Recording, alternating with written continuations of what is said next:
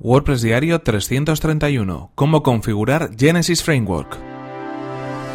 Estás escuchando WordPress Diario, tu podcast sobre desarrollo web con WordPress y marketing online. Con Fernand Diez.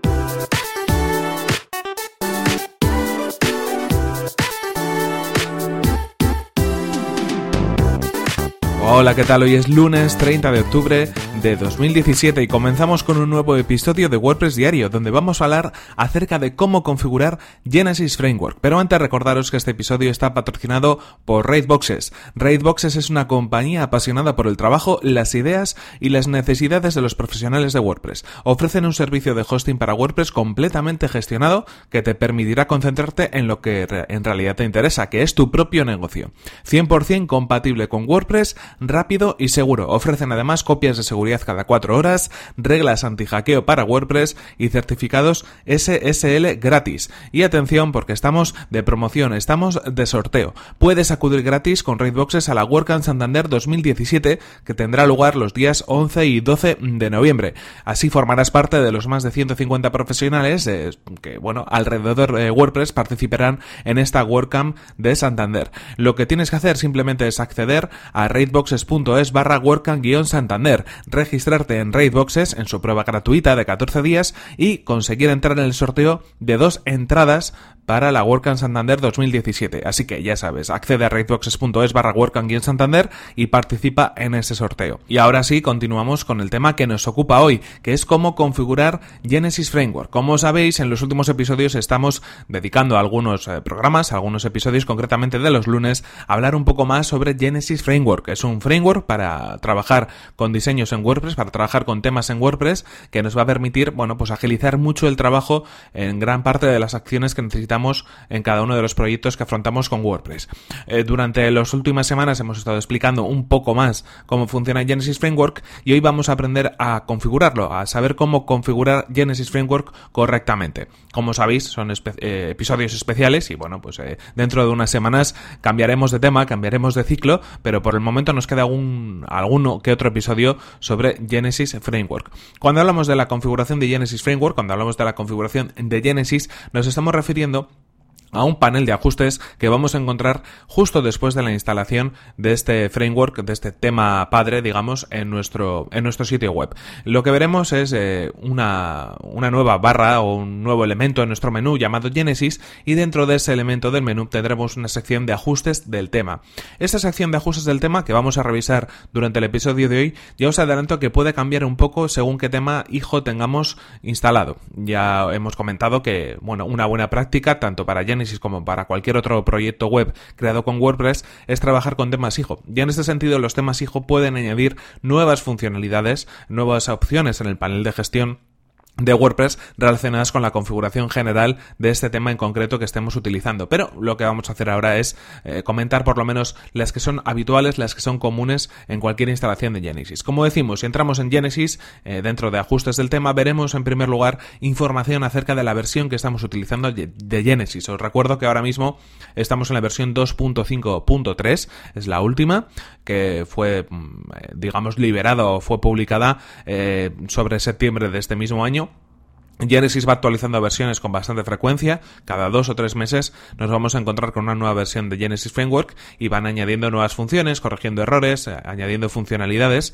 y en este caso vamos a poder ver tanto la versión como la fecha de publicación de esta versión en concreto. También podremos marcar una opción de actualizaciones que nos permitirá poner un correo electrónico de contacto, digamos, para que nos llegue un email cada vez que haya una actualización de Genesis Framework en este sitio web. Así podremos estar enterados de cuando ha habido una nueva versión, poder entrar nuestro panel de administración de WordPress y poder de esa manera actualizar Genesis a la nueva versión. Ya sabéis que si estamos trabajando con un tema hijo, no hay ningún problema en actualizar el tema padre, en actualizar Genesis Framework, porque digamos que todos los cambios que hayamos implementado en el tema hijo se van a mantener. Más cosas que nos podemos encontrar, pues nos podemos encontrar eh, a continuación una opción para feeds personalizados, para los enlaces RSS eh, que utiliza nuestro sitio web. Es una opción que yo personalmente no suelo tocar, mantengo la dirección habitual de los feeds, tanto de las publicaciones como de la, de la sección de comentarios, pero en cualquier caso sí podemos aquí actualizar esa información. Si trabajamos con algún otro feed, por ejemplo, pues eh,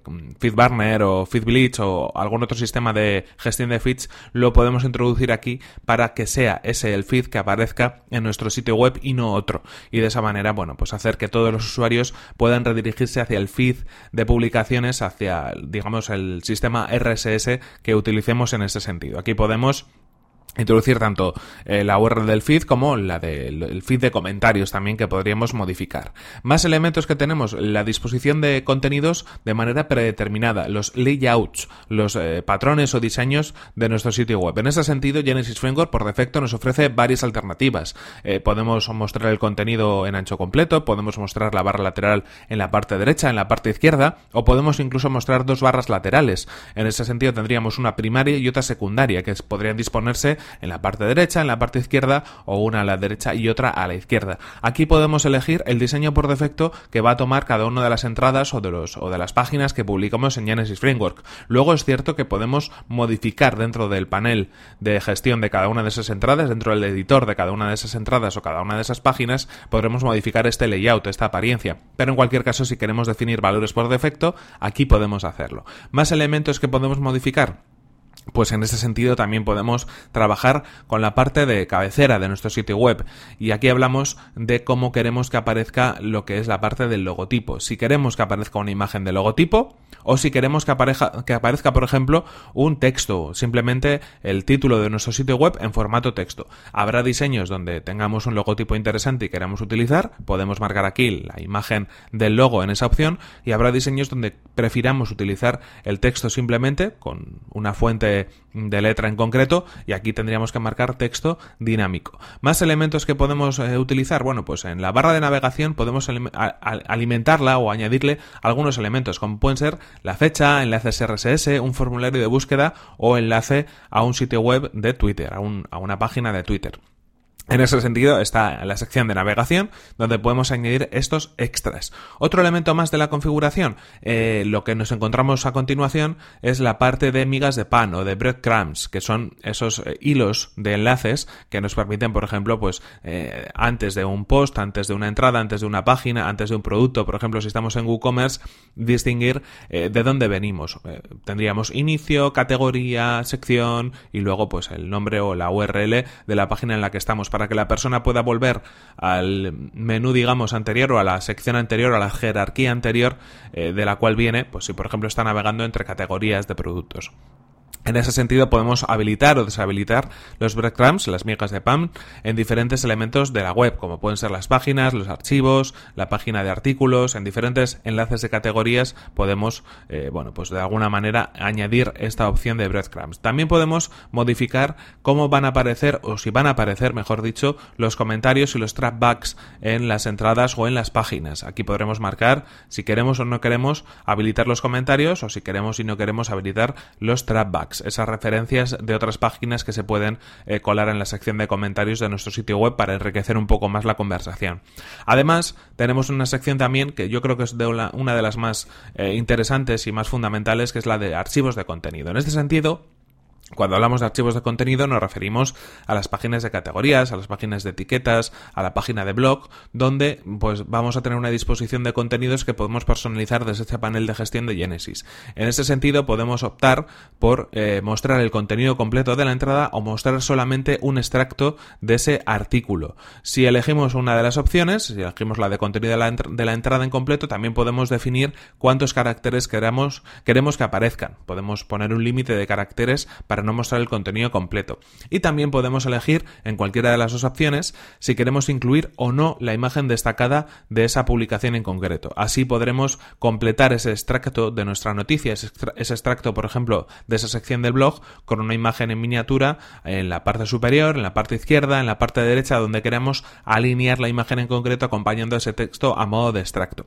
Y también podremos definir en ese sentido el tipo de, de paginación que queremos en nuestra página. Si queremos eh, que la página de archivos tenga una paginación numérica, es decir, que aparezca 1, 2, 3, 4, 5 y así sucesivamente en función de las páginas de contenido que tengamos en ese archivo, o si queremos que sea simplemente un indicador de anterior y siguiente para poder ir hacia adelante o hacia detrás en la navegación entre esas páginas del archivo en el que estemos, de la sección de categoría, de la página de blog, de la sección de etiquetas, en ese tipo de archivos de contenido. Más opciones que podemos encontrarnos, bueno, pues finalmente nos podemos encontrar también algunos otros elementos donde podremos, por ejemplo, definir eh, la información que queremos que aparezca en la plantilla de página de blog. Eso es algo habitual en las configuraciones de Genesis y podemos hacer que aparezcan todas las categorías, es decir, lo habitual, que todas las categorías de nuestra sección de blog eh, aparezcan en los extractos de esa página de archivos o excluir alguna categoría en concreto que no queremos que aparezca por algún motivo, porque queremos sacarla en, otro, en otra parte diferente de, del blog, porque es una sección diferente, porque es un contenido que queremos organizar de otro modo, aquí lo vamos a poder definir. Y también podemos definir el número de artículos que van a aparecer en cada una de las páginas de archivo con la que estemos trabajando.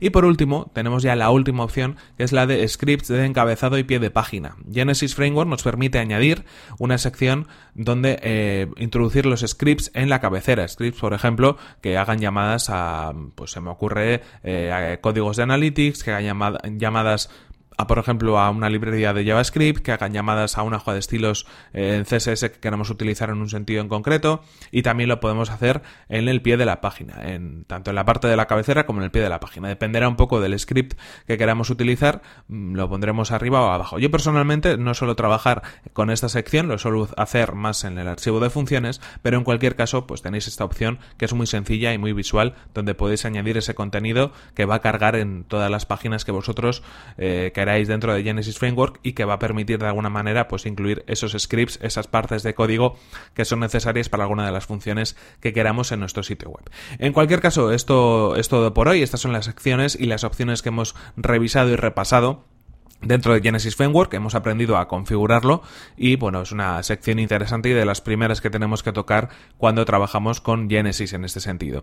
Eh, en cualquier caso, como decimos, se nos acaba el tiempo, aquí terminamos este episodio número 331 de WordPress Diario. Y eso sí, antes recordaros que este episodio está patrocinado por Raidboxes, compañía de hosting especializada en WordPress. Accede a raidboxes.es y consigue desde hoy tu prueba gratuita de 14 días en tu hosting profesional para WordPress. Y ya sabes que si accedes a raidboxes.es barra WordCamp Santander podrás entrar en el sorteo de dos entradas para la WordCamp Santander 2017, que va a tener lugar el día 11 y el día 12 de noviembre. Este sorteo finaliza el 3 de noviembre, así que date prisa porque quedan ya muy poquitos días para participar en este sorteo. En cualquier caso, si quieres ponerte en contacto conmigo, lo puedes hacer a través de mi correo electrónico fernan.fernan.com.es o desde mi cuenta de Twitter que es arroba fernan. Muchas gracias por tus valoraciones de 5 estrellas en iTunes, por tus comentarios y me gusta en iVoox y por compartir los episodios de WordPress Diario en redes sociales. Nos vemos en el siguiente episodio, que será mañana mismo. Hasta la próxima.